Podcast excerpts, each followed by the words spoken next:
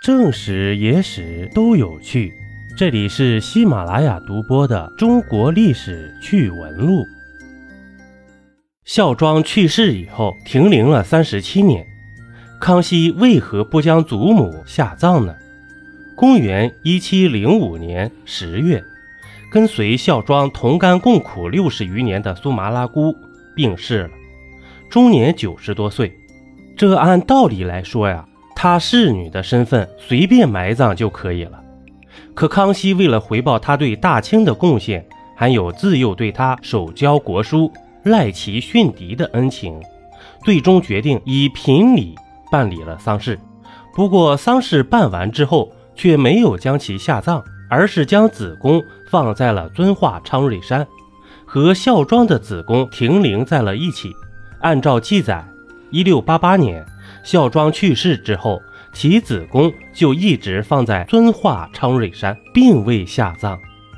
等到苏麻拉姑去世的时候，子宫已经停灵了十七年的时间。这还不算在苏麻拉姑去世之后，他们的子宫啊又停灵了二十年，直到雍正三年才下葬。换句话说，孝庄去世后停灵了三十七年之久。康熙到死。都没有安葬祖母，还是雍正皇帝将孝庄葬入了皇陵，那这就非常的奇怪了。在讲究入土为安的古代，为何康熙会如此狠心，将祖母停灵如此之久？难道清朝的丧葬习俗就是如此吗？其实啊，从康熙往前推，顺治帝后二人也是停灵了三年之久才下葬。这倒不是因为清朝的丧葬习俗就是如此，而是因为陵墓的问题。清朝皇帝去世后要葬入皇陵，一般指的是清东陵。清东陵其实从顺治十八年就已经开始建造了，历时二百四十七年，直到慈禧去世之后才全面停止修建。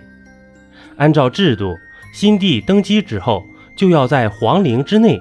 为新帝选址修建陵墓，这是因为顺治皇帝去世的时候，就因为没有事先修建陵墓，才导致顺治停灵了三年才下葬。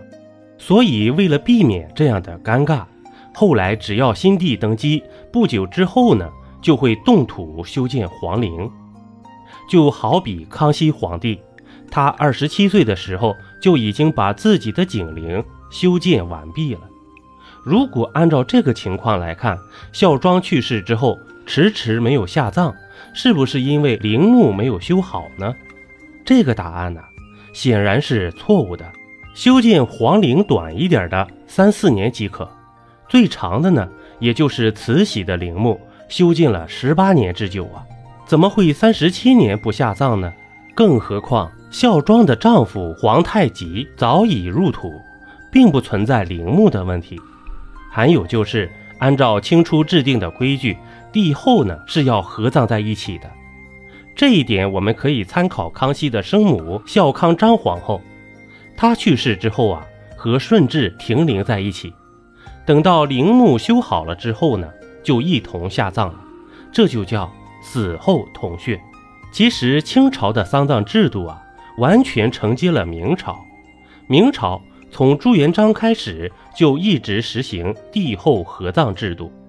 如果是皇后先去世，那么皇后就要停灵等待；若是皇帝先去世了呢，那么陵墓不会封死地宫入口，等皇后去世合葬后呢，再彻底封死。那回过头来看看孝庄，她去世的时候啊，皇太极早已去世并下葬了。接下来只需要按照规定合葬即可，可问题是为何迟迟没有进行合葬呢？下一集啊，咱们接着聊。